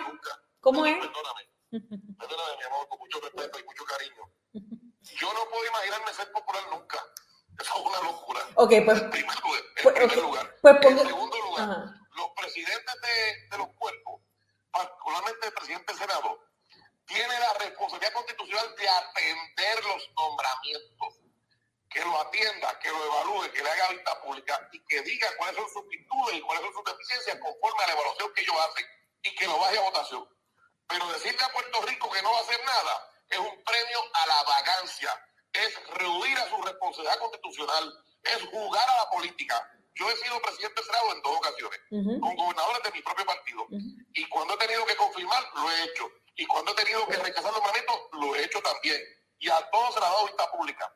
Nunca, Denise, se puso regla de caucus, nunca se pidió nada a cambio de ningún nombramiento. Todo se atendió conforme a lo que establece la Constitución, las leyes y los reglamentos del Senado de Puerto Rico. Que no vengan ahora el Senado que le tomó más de un, casi un año aprobar un secretario de Estado, que no aprobó un secretario de Educación, que no aprobó un presidente de la Comisión de estas elecciones en propiedad y otro alterno, que no aprobó el Contralor y que no ha atendido decenas de nombramientos a poner una escuela tan barata como esa. Si usted estuviera en esta posición, no en la de ser popular, de- sino en la de tomar la ya ya me quedó me quedó claro que nunca sería popular pero usted quisiera mantener el control reganar retomar el control de ese supremo este el senador porque eso eso es la naturaleza política. Denise, déjame verdad corregirte y diferir un poco de cómo no con mucho gusto. Mira, mira, con mucho respeto. cómo no La mayoría de los de, de lo que quieran llamar la mayoría no cambia con un nombramiento más. Sí pero es que va a haber otra vacante. Y, y eso hace ah No hay ninguna otra. Están especulando. Mira, Denise, lo que Charneco no se supone que le vence este cuatrienio lo que tiene que hacer José Luis Dalmao es cumplir con su responsabilidad, atender el nombramiento, hacerle vista pública, evaluarlo. Lo que hice yo con todos los nombramientos y lo que no hizo el Partido Popular con la presidenta del Supremo, que no le celebraron vista pública. Descargaron el nombramiento y lo aprobaron eh, este descargue. Pero usted lo que está diciendo es que, que por lo menos le hagan vistas, que le hagan vistas públicas, por lo menos para disimular, entonces. No, no, no, no disimular. Es que lo van a colgar, no lo, no lo van a, no lo van. Pero, pero, pero, Denise, mira, Están, est- han sometido a una persona del calibre de, de Rodríguez Casillas. ¿Cómo no? José Luis Dalmao quería aprobar el, plan de ajuste y no tenía los votos. Ujú, Su propia delegación no tenía los votos, apenas consiguió cinco o seis votos. ujú. Así que él no puede, ¿verdad? Él no ha demostrado tener control de su delegación en ese sentido. Así que él no puede decir que no tiene los votos porque él no sabe cómo vota su delegación. Sí, esa es la verdad. Eso es una verdad. Así que lo que corresponde no es disimular, es ejercer el liderato, es cumplir con la responsabilidad constitucional, evaluar concienzudamente y decir los méritos o deméritos que le puedan encontrar a cualquiera de las decisiones que ha hecho el gobernador. Pero de nuevo, ellos dicen que no hace falta un juez supremo, pero hace falta una jueza superior, la mujer de la compañera del, del portavoz de la pava, el senador. Senador, ¿qué, qué, qué mamey? Ven, En eso estoy de acuerdo con usted. Le, le tengo que preguntar, hoy ha trascendido que la jueza eh, Laura Taylor Swain está a punto de sí de aprobar el plan de ajuste de la deuda con algunas modificaciones que ella ha requerido. Eh, ¿Qué le parece que ya por lo menos hemos dado como un paso en ese, en ese sentido de avance? Te voy a decir que todos los pronósticos de la señora Yaresco, los miembros de la Junta y los que le han servido de lacayo a la Junta y críticos del gobierno se equivocaron cuando criticaron el plan de ajuste que aprobamos. El plan de ajuste fue un plan de ajuste hecho concienzudamente, evaluado correctamente y aprobado en el Senado por una mayoría del Partido Nuevo Progresista. Esos son los hechos. Ocho votos del PNP y seis votos del Partido Popular.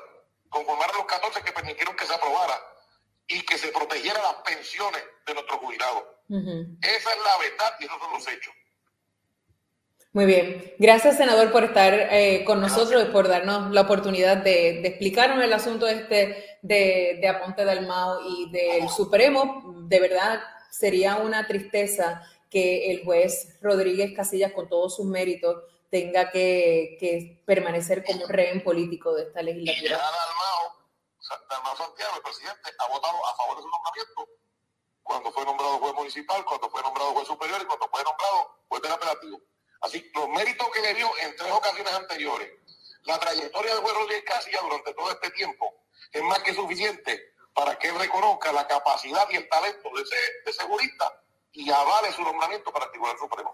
Expresiones de Tomás Rivera Chats, quien dice que no entiende cómo para la Cámara, del, debo decir, para el Senado de Puerto Rico es prioridad nombrar como juez a la esposa del portavoz de la mayoría y no nombrar al, al juez asociado del Tribunal Supremo, Rodríguez Casillas, que fue nominado por el gobernador Pierluisi. Y precisamente por eso es que hace el reclamo porque entiende que hay algo raro que jumea en el ambiente por parte tanto de la legislatura como del Ejecutivo y entiende que llegó el momento de dar las correspondientes explicaciones. ¿Qué terminará ocurriendo?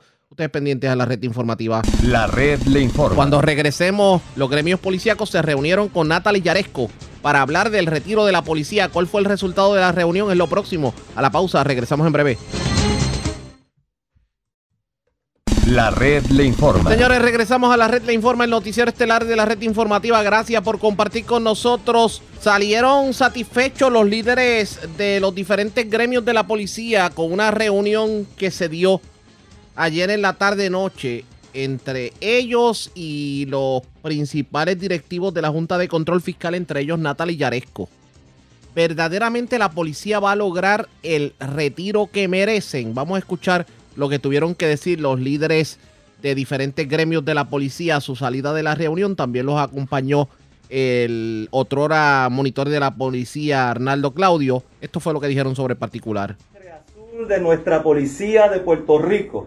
Hoy ha sido una tarde histórica, hoy ha sido una tarde súper importante, noticias de excelencia para todos nuestros hermanos en la lucha por una condición de retiro justa para nuestros policías en Puerto Rico. En la tarde de hoy, un grupo de organizaciones, el señor Lobo El Mato de la organización, presidente de la organización COPI, el señor Ángel Troche, presidente de la organización APRA, su servidor del Sindicato de Policía Puertorriqueño, el señor Diego Figueroa de la organización del Frente Unido de Policías Organizados, el señor González también de la organización APO, hemos estado aquí reunidos Hemos estado reunidos eh, con Apol, el licenciado Hernández de la organización Conapol.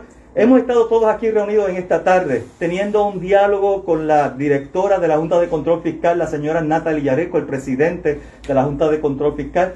Y ese eh, diálogo ha sido de noticias importantísimas para cada uno de ustedes. Así que yo estoy súper emocionado, pero con esta emoción me voy a quedar calladito y voy a permitir que nuestro coronel Arnaldo Claudio que ha sido pieza eh, fundamental, fue la persona a quien nos allegamos para solicitarle que se coordinara esta reunión con la Junta, el cual hizo su trabajo eh, militarmente como acostumbra hacer, cumplió su misión, fue nuestro portavoz en la reunión y ahora yo voy a permitir que el señor Arnaldo Claudio le explique a cada uno de ustedes, compañeros y compañeras, cuál ha sido el resultado de la reunión. Muchísimas gracias Ismael y muchísimas gracias a todos los miembros que están aquí presentes. Hoy hay buenas noticias para la Policía de Puerto Rico. Hoy hay buenas noticias para la 447. Hoy hay noticias para la Ley 1. Hoy hay buenas noticias para la Reforma 2000. En conversación con Natalia Aresto durante los próximos 60 días, de hecho son mucho menos días desde que la, eh, jueza Swain le dictó pauta a la Junta y al gobierno de Puerto Rico a reunirse para llevar a cabo un proceso para eh, delinear el, retiro digno para la policía de Puerto Rico, hoy se da. Hoy se da y nos informan que en los próximos 30 días también se reunirán con nosotros para decir con, exactitud cómo se llevará a cabo para que comience el retiro digno de la policía de Puerto Rico. Una de las cosas, y dejo esto claro, que no nos pudieron decir es exactamente el promedio, el porcentaje pero le dijimos con toda cautela, le dijimos con todo fervor que estamos buscando un 50% hacia adelante. ¿Por qué? Porque sencillamente no podemos permitir algo más bajo que eso. Los sacrificios que ustedes tienen, los pagos de casa, los pagos de agua, los pagos de la luz, ustedes son parte de la seguridad nacional de, de este país y por lo tanto hoy les decimos todos aquí juntos que viene un retiro digno para la policía de Puerto Rico. Bueno, ¿qué le digo, compañero? Este, en estos asuntos, pues hay que olvidar las cosas del pasado, ¿verdad? Este, yo fui bien claro, las leyes que existían, pues eh, no se ajustaban a la realidad ni a la verdad. Había un problema político y económico por parte de diversos gobiernos Y eso te traduce básicamente en un engaño. Lo que te ha llevado a ti es tener esa llaga bien grande que todavía te arde y que todavía te duele. Porque todavía te arde y todavía te duele.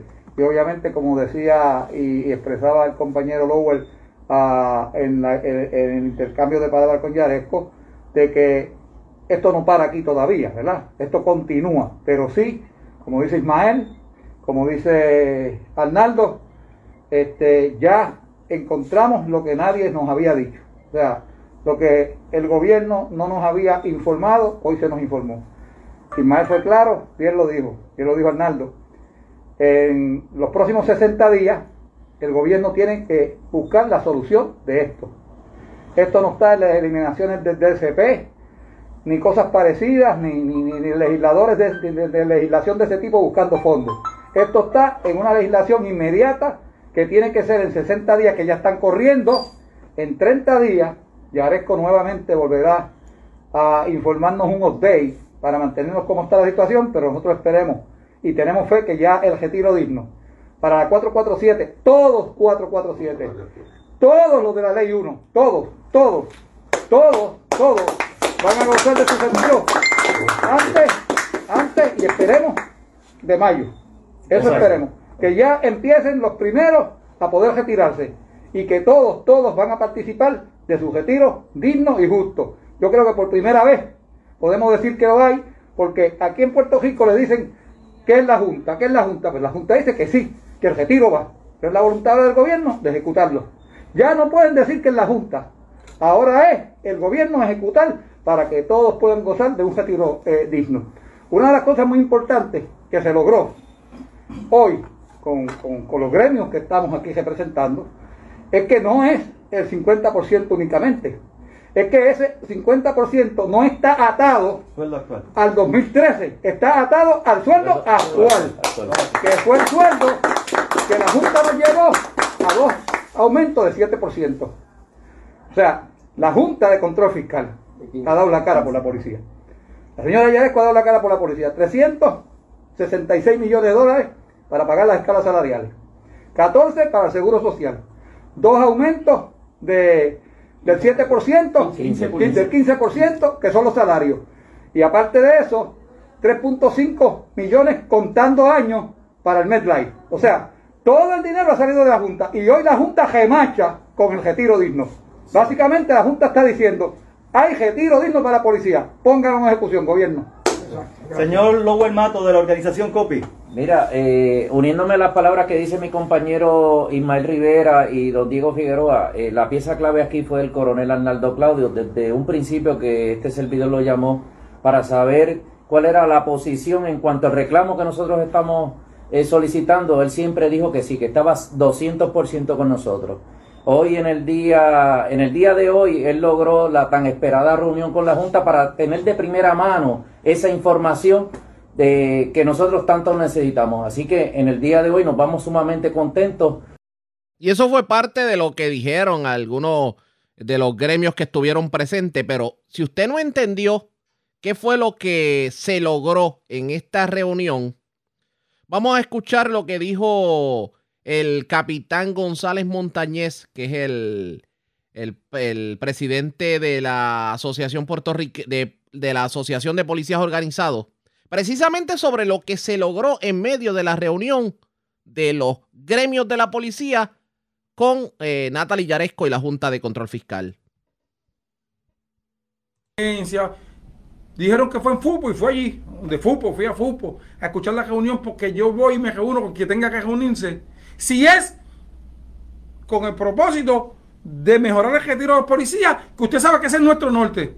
Usted sabe que siempre dijimos y Matías decía aquí, Dios nos metió en este problema y Él nos va a sacar. Y yo creo que eso, esa fue y eso que Él dijo se está viendo al final del túnel. Y yo le voy a explicar. Llegamos a la Junta de Control Fiscal, teníamos cinco preguntas guía, eh, analizado por Hernando Claudio. La reunión se dio como 5 o 10 minutos más tarde. Y yo aquí les voy, a, les voy a hablar de diferentes puntos porque no lo tengo organizado.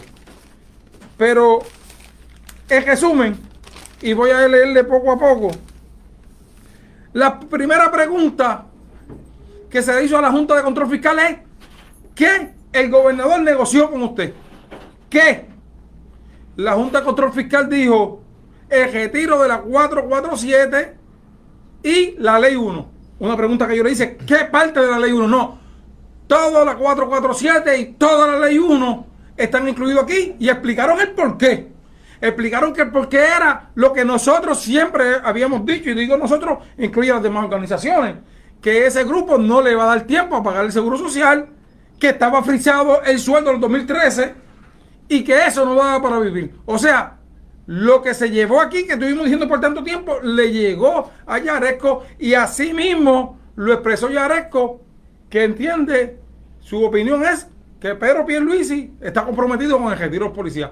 Yo puedo entender a Pedro Pierluisi, tenía que sacar unos empleados que no eran policías, y esto tiene un costo. Yo entiendo a Pedro Pierluisi ahora, hoy lo entiendo, pero eso sabrá cómo trabajarlo. Pero Pierluisi y y la Junta de Control Fiscal llegaron a los siguientes acuerdos. La ley 447, lo que yo siempre he dicho, primero uno, después dos y después tres. La ley 447 y la ley 1, a partir de marzo, porque tienen 60 días, no es, no es, no solamente para legislar, tienen 60 días para notificar a la juez para la ratificación. Y según Yaresco, se supone que a finales de marzo empiecen a irse las primeras personas de esto que le estoy hablando. Tiene 60 días para legislar y llevar a la Junta y la Junta a su vez, junto con el gobierno, presentarlo ante la juez Swen Taylor para que la juez Swen Taylor valide. No voy a entrar en controversia, nos dicen que la ley 81, 80, 81, 82 está derogada. No voy a entrar en controversia, pero lo cierto es que no está derogada. Porque si ella tiene que esperar que le validen para ella poder ratificar, pues la ley no, estaba, no está derogada por el momento. La juez no ha tomado ninguna determinación, lo sabe el comandante Pagón, que lleva un caso aparte. Pero no vamos a entrar en esa controversia. Eh, la cual, ayer me preguntaban los de 2000, hicieron 2000. Se va a hacer líquido, porque esto no se lo va a decir el que no sepa. Ustedes saben que a principios de, año de Ricardo José nos mandaron unas cartas donde decía, usted tiene 25 mil dólares y va a seguir acumulando, pero no hay liquidez sobre ese dinero. ¿Qué quedó Pedro Pierluisi con la Junta de Control Fiscal? Que los próximos días va a mandar el reglamento y que el 45% de eso se le asigne a la policía. Y como yo soy un hombre que digo la verdad, y siempre nunca le voy a bajar la cara a nadie, como siempre le he dicho, el presidente del Senado y el presidente de la Cámara, que me sorprendió, dice que debe ser más del 45%. Eso para crearle la liquidez a los policías, porque actualmente hay una ley 106 y no hay liquidez. Y usted tendría que explicarle bien profundo, ese dinero está, pero por eso es que no le pueden liquidar y por eso es que le dicen que te lo vamos a ir pagando según tú te vayas yendo. Pues le van a dar liquidez a la 106. Puede ser que otra persona haya entendido algo. Yo casi siempre lo que entiendo es lo correcto. Eso es para beneficio de los que ayer decían, ah, y nosotros. Porque esa gente le queda 15, 20 años para poder irse y la Junta Control Fiscal, yo no había hablado con ellos, reconoce y entiende que ellos tienen tiempo para ir negociando porque tienen un 401k que no sirve para nada. Pero vamos a dar esa lucha un momento. Ese 401k no sirve para nada. Esa es mi opinión. Porque usted solamente es el que aporta y no le aporta el gobierno. Pero esos son 20 pesos para otro día. Ah, le van a dar liquidez a la 106.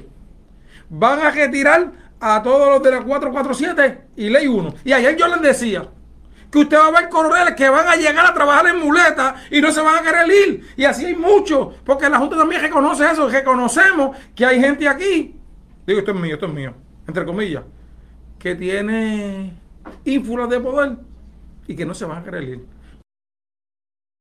Eso es parte de lo que dijeron los líderes, eh, los gremios policíacos, los líderes de los gremios policíacos. Lo cierto es que, aunque usted obviamente me imagino que quedó como teléfono ocupado con tanto número de tanta ley, lo cierto es que en resumen esas leyes, pues de alguna manera inciden en cuándo se debe retirar un policía, cuánto debe recibir de retiro, de cuánto por ciento debe ser su retiro y a qué tiene beneficio. Todo tiende a indicar que los gremios policíacos salieron satisfechos con la reunión que se dio ayer en la tarde eso se podría, se podría traducir en que estos aires que habían de protestas desaparezcan de una vez y por todas. Eso está por verse pendientes a la red informativa. La red le informa. Vamos a una pausa. Regresamos a la parte final del noticiero estelar de la red informativa. La red le informa. Bueno, señores, regresamos esta vez a la parte final del noticiero estelar de la red informativa de Puerto Rico. ¿Cómo está Estados Unidos? ¿Cómo está el mundo a esta hora de la tarde? Vamos con DN, nos tienen un resumen completo sobre lo más importante acontecido en el ámbito nacional e internacional.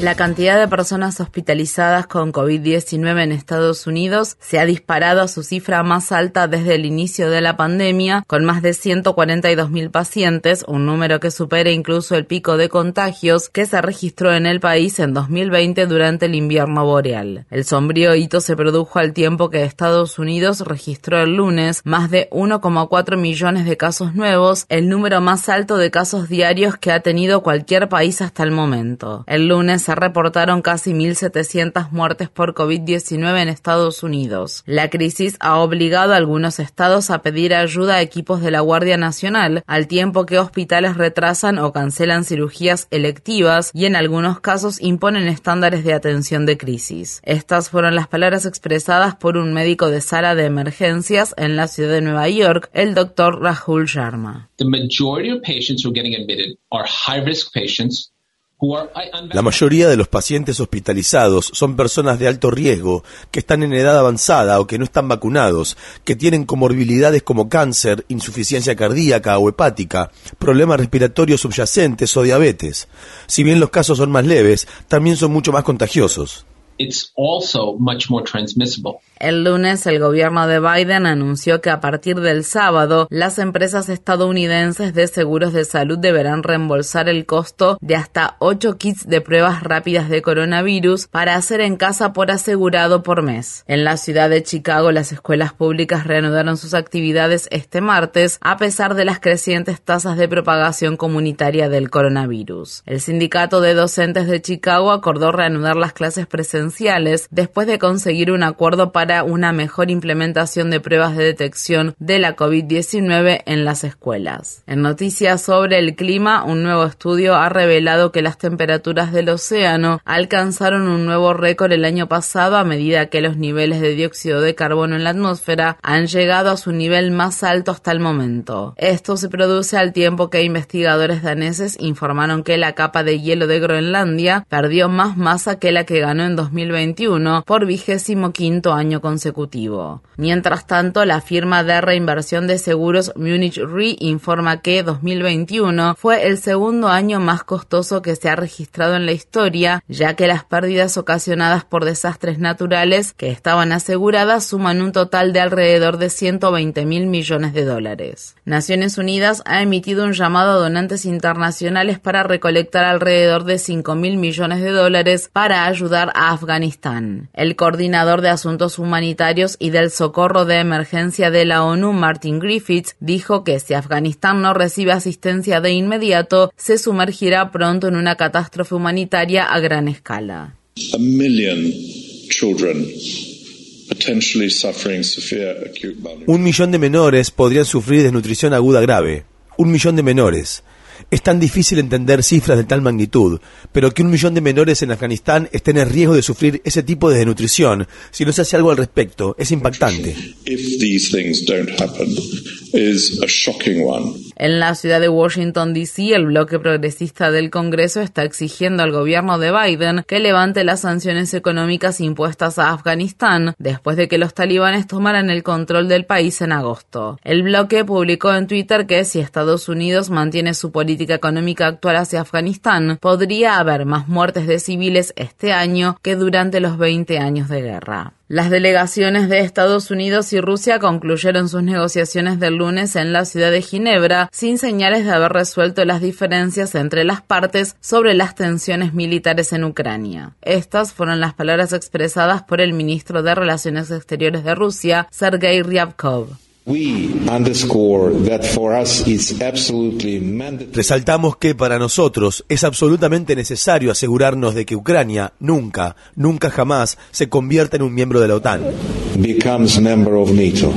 El gobierno de Biden dice que se han congregado alrededor de 100.000 militares rusos cerca de la frontera entre Rusia y Ucrania. La subsecretaria de Estado de Estados Unidos, Wendy Sherman, advirtió a Rusia el lunes que, si invade Ucrania, enfrentará costos y consecuencias considerables a una escala mucho mayor que la afrontada en 2014, cuando Rusia invadió el país y se anexó la península de Crimea. Corea del Sur y Japón anunciaron que el martes detectaron el lanzamiento de un misil balístico de Corea del Norte, lo que se sospecha que es la segunda prueba realizada por el país en una semana. Las Fuerzas Armadas de Corea del Sur declararon que el misil alcanzó una velocidad 10 veces superior a la del sonido antes de estrellarse en el océano entre la península de Corea y Japón. Lituania le ha pagado 113 mil dólares a Abu Zubaydah, un prisionero acusado de conspirar para cometer los atentados del 11 de septiembre de 2001 en Estados Unidos, quien sobrevivió a torturas de la CIA antes de que lo detuvieran en la prisión de la bahía de Guantánamo, donde ha estado encarcelado de manera indefinida desde 2006 sin ser acusado de ningún cargo. En 2018, el Tribunal Europeo de Derechos Humanos dictaminó que Lituania y Rumania violaron los derechos de Zubaida al permitir que la Agencia Central de Inteligencia de Estados Unidos lo torturara en centros clandestinos de detención. El tribunal determinó que los países violaron el artículo 3 de los convenios de Ginebra, el cual exige el trato humano de los prisioneros de guerra. Hace 20 años, las Fuerzas Armadas estadounidenses comenzaron a encarcelar a hombres musulmanes en la bahía de Guantánamo en Cuba. Visite nuestro sitio web democracynow.org/es para obtener más información sobre tres hombres que estuvieron detenidos en Guantánamo, dos prisioneros musulmanes y un capellán musulmán de la prisión que terminó siendo encarcelado. Las autoridades de República Dominicana han detenido a un sospechoso clave en el asesinato del presidente haitiano Jovenel Moïse que ocurrió en julio. La agencia de noticias Associated Press informa que Rudolf Jarr fue arrestado el viernes con la ayuda del gobierno de Estados Unidos y que se lo procesará como prisionero estadounidense. Jarr, quien es haitiano, se había estado escondiendo en Haití durante meses y fue detenido cuando intentaba cruzar a República Dominicana. En el pasado, Jarr había sido condenado por narcotráfico y había actuado como informante de la Administración de Control de Drogas de Estados Unidos. Esto se produce al tiempo que han surgido nuevas pruebas que vinculan al primer ministro haitiano Ariel Henry con uno de los principales sospechosos del asesinato de Moïse. Según se informa, Henry y Joseph Félix Badio habían mantenido conversaciones antes y después del asesinato de Moïse. Badio es un exfuncionario del Ministerio de Justicia de Haití, buscado como sospechoso de haber organizado el ataque contra Moïse. Henry se atribuyó al poder tras la muerte de Moïse, quien lo había nombrado como su sucesor poco antes de su asesinato. Asimismo, el Instituto por la Justicia y la Democracia en Haití informa que otros tres vuelos partieron el lunes por la mañana de la ciudad de Laredo, estado de Texas, en los que se deportaba a 297 solicitantes de asilo haitianos, incluidos 63 menores de Estados Unidos. La Corte Suprema de El Salvador ha reabierto una investigación penal sobre la masacre de seis sacerdotes jesuitas llevada a cabo en 1989 por un escuadrón de la muerte entrenado por Estados Unidos durante la Guerra Civil salvadoreña. La ama de llaves y su hija también fueron asesinadas. Cinco de los sacerdotes eran españoles y uno era salvadoreño. Ya se ha intentado en repetidas ocasiones llevar a juicio a todos los involucrados en la masacre desde que una ley de amnistía de 1993 fue declarada inconstitucional en 2016. Un tribunal español condenó en 2020 al ex coronel salvadoreño inocente Orlando Montano a 133 años de prisión por el asesinato de los sacerdotes españoles. Montano es la única persona vinculada a la masacre que está tras las rejas. El presidente Biden y la vicepresidenta Harris han viajado este martes al estado de Georgia para presionar a los legisladores para que aprueben legislaciones importantes sobre el derecho al voto.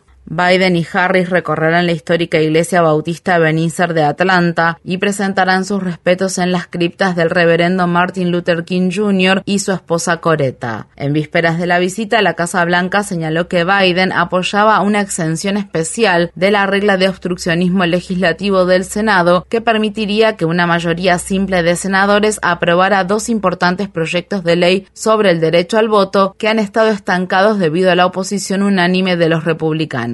Varias organizaciones que defienden los derechos electorales en Georgia no acompañarán a Biden y a Harris en los eventos de este martes. Cliff Albright, cofundador de la organización que defiende el derecho al voto de la comunidad afroestadounidense Black Voters Matter, dijo a los periodistas, no necesitamos más sesiones de fotos, necesitamos que se tomen medidas y esas medidas están incluidas en la ley John Lewis de avance del derecho al voto y en la ley de libertad de voto que necesitamos de inmediato. Tampoco asistirá al evento la aspirante a gobernadora Stacey Abrams, la activista más famosa por el derecho al voto en Georgia. La red le informa. Señores, enganchamos los guantes. Regresamos mañana jueves a la hora acostumbrada, cuando nuevamente a través de Cumbre, de Éxitos 1530, de X61, de Radio Grito y de Red 93, que son las emisoras que forman parte de la red informativa, le vamos a llevar a ustedes resumen de noticias de mayor credibilidad en el país. Hasta entonces, que la pasen bien.